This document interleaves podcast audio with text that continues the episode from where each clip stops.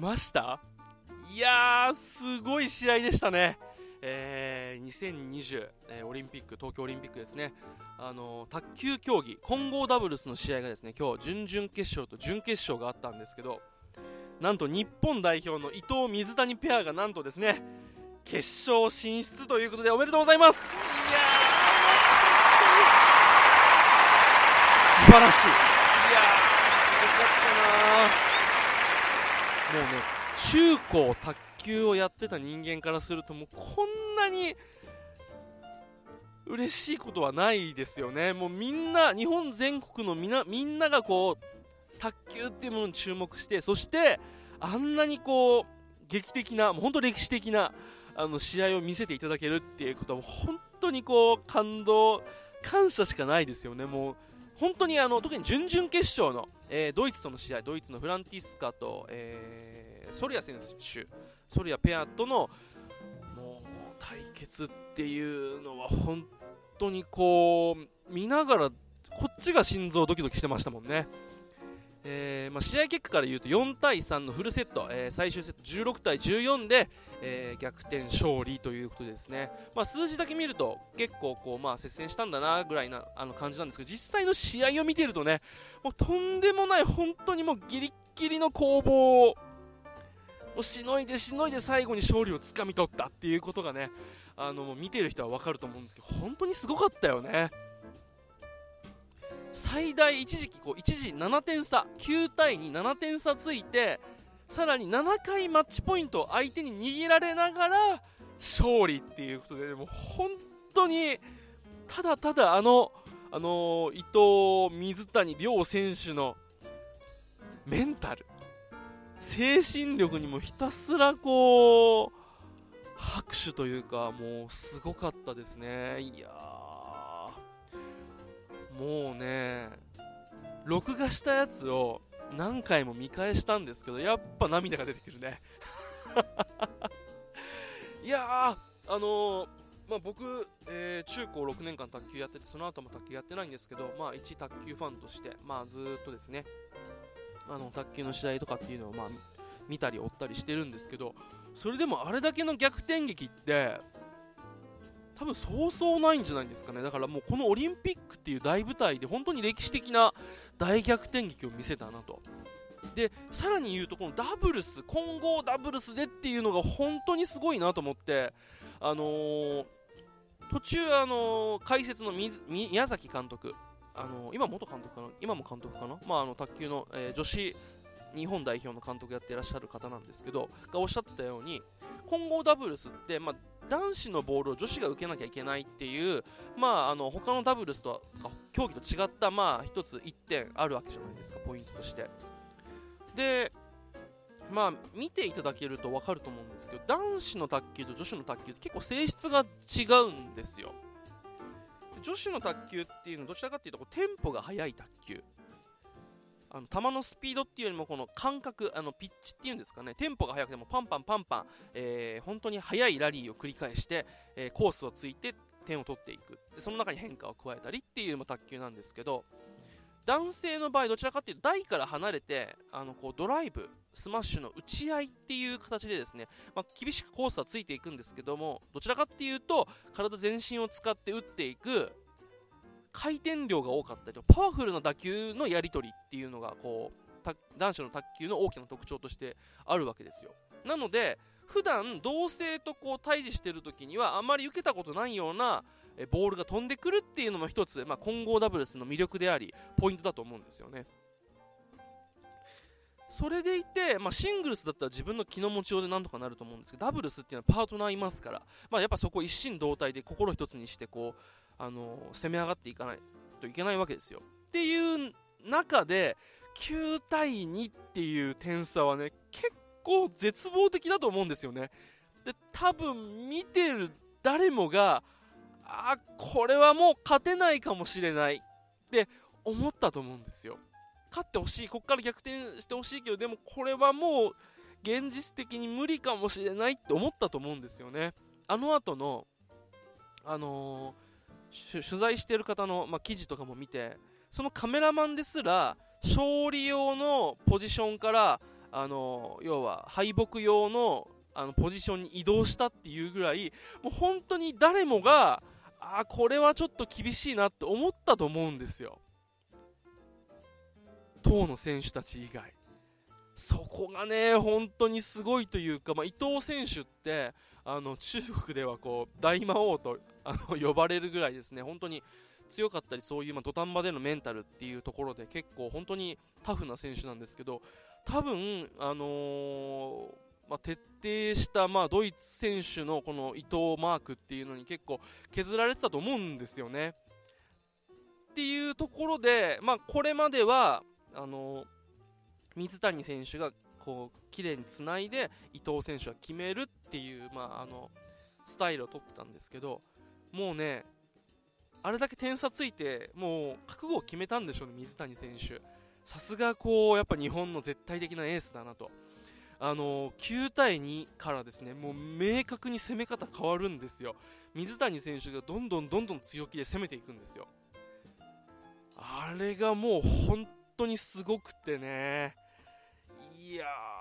ーこうなんて言うんだろう。もちろんコースをついたり積極的な攻めっていうのもあるんですけどもう今までこうコースをあのついてつないでたようなものもこうガンガン攻めに行くんですよね。でそれでちょっと、まあ、今までつないでたボールもこう攻めてこう先手を取っていくからそこでちょっとしたほころびをさらに伊藤選手がこう追い立てるっていう形でこうだんだんだんだんこう、あのー、うまくはまってきてですねあの最終的に10対10に追いついたんですけどもうマッチポイント取られてからの10対6からのね4連続ポイントあそこはもう水谷選手のもう攻めがすごい。あこのボールも攻めるんだっていうようなもうガンガン攻めるんですよ。それをしっかり決めていく。いややっぱこう日本をさ引っ張ってきたもう偉大なる選手のだけありますよね。だってもう今回のオリンピックで水谷選手って引退をもう明確に表明したんだっけ？引退するみたいな多分ことに合わせてるかはっきり言ったかちょっと僕記憶が定かじゃないんですけど。でもこれは一つのもう現役戦あの時代の区切りとしても見てるわけですよ。で前日にはもうこの5年間を、えー、ともう今日にぶつけるっていうことをつぶやいてるぐらい本当にもかけていて。っていう中で、まあ、団体があるとしても、まあ、あの個人というか、まあ、そういう、まあ、ダブルスとかっていう形での現役はこれで最後かもしれないわけですよ。そこであれを振り抜いていくメンタルとそれを成立させる技術力の高さっていうのがもう本当にねかっこよくてねいやー涙しましたね本当にすごかったな特に10対6のなんかね確かえー、ソリア選手のドライブをこう上からちょっと押さえつけるような感じでカウンターみたいな感じで打ったボールがあってあれ一歩間違えたらもうポーンって飛びそうな感じがするんですけどあれガンガン攻めてるんですよね。でそれがデュース、まあ、10対10になってあの、まあ、同点になってもその攻めの姿勢って変わらないんですよ。結果、まあ、相手に 7, ポ7回まあマッチポイント取られる、まあ、デュースになってからも最終的にまあ14対16なんで、まあ、あのジュースがもう4回続いてるわけなんですけどその失点も結構こう、まあ、攻めに攻めたがゆえのミスっていう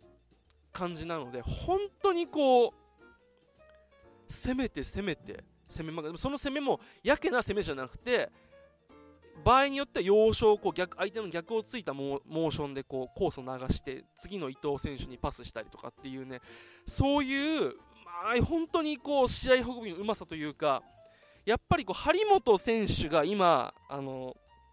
こうもてはやされてますけどやっぱりこうメンタルとか試合運びとかそういう技術力とかもうトータルでいくとやっぱり絶対的な日本のエースって水谷選手なんですよ男子卓球って。そういう意味でもね本当にこう強い水谷選手が見れたっていうのがも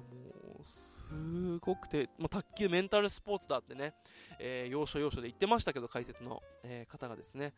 ただ本当にそうだなとその心がもう折れないというか、まあね、全日本13回決勝に進んで日本一を決める大会全日本卓球選手権って毎年あの年始にあるんですけどそれで、えー、13年連続決勝進出で、まあ、うち10回優勝っていう、もう本当に偉業を成し遂げた、えー、日本の、日本が世界に誇る卓球選手。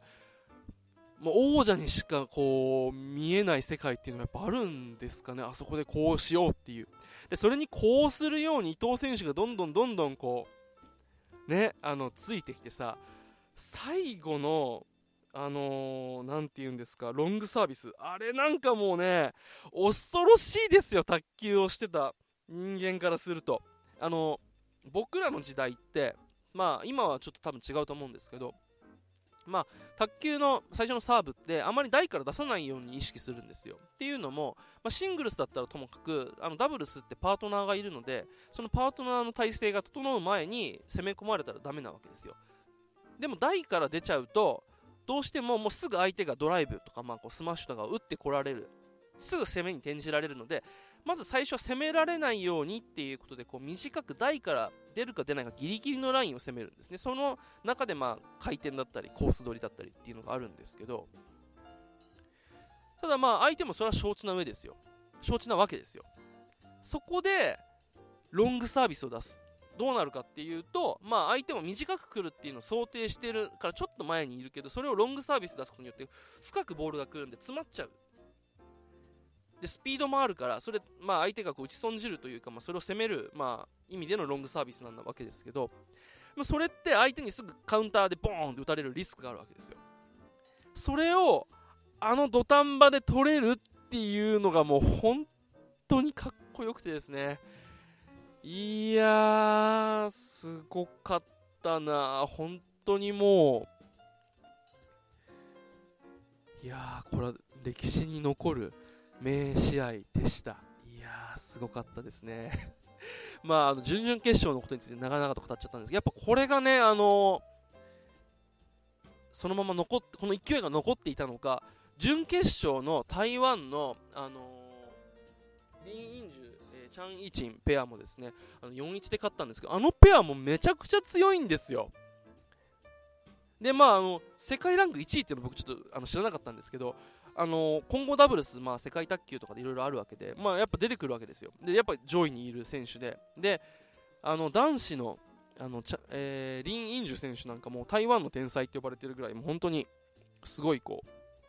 有名な選手で、まだ多分18とか19なんですけど、あの国際大会で今、あの一番強い中国の、えー、マロっていう選手がいるんですけど、にも勝ったことがあるんですよ。ぐらいも注目されているもう若手の有望株、世界的にも。で、本当に強いんですけど、もう準決勝に関しては、やっぱあのドイツ戦を乗り越えたからか、もう本当に2人が絶好調でしたね。伊藤選手の逆チキータと呼ばれる、まあ、こう表ソフトでこう逆にこう切っていくボールだったり、あのー水谷選手の、まあ、いきなりこうロングサービスでボーンと攻めたりとかっていうかあのもう本当にこう要所要所に、えー、見える試合運び。そして最後のね伊藤選手のあのバックカウンター。あんなんもう強気のシングルスとかでよく見るんですけどあれダブルスでもう最後に決めたらやっぱこうもううわノリに乗ってるなと。この勢いだったら中国のダブルスも倒せるんじゃないかなって思うぐらいね本当にもういやー、これは可能性を感じさせてくれる試合でしたね。まあ、あの、ゲームスコアでいうと4対1っていうことで、まあ、あのドイツあの準々決勝のドイツペアとの試合に比べると、まあ、あの有利に運んだように見えるかもしれないんですけど一個一個のラリーでのやっぱこうもうね攻め方だったりとか、あのー、もうね姿勢が全然違うんですよ。ガンガンこう攻めていく。で攻めるだけじゃなくてやっぱこう自分の得意をいかに相手にこう相手の苦手なところにぶつけるかみたいなところがあるわけじゃないですか。っていうところでもこう強気の攻めっていうのがあってね本当にもうすごかったですね。ぜひ、えー、明日9時からのですねあの決勝戦も楽しみにしています。本当にね良かったですね。いやーぜひ優勝してほしいですね。えー、頑張ってほしいなと思っております。最後までお聴きくださいましてありがとうございました。よざちでした。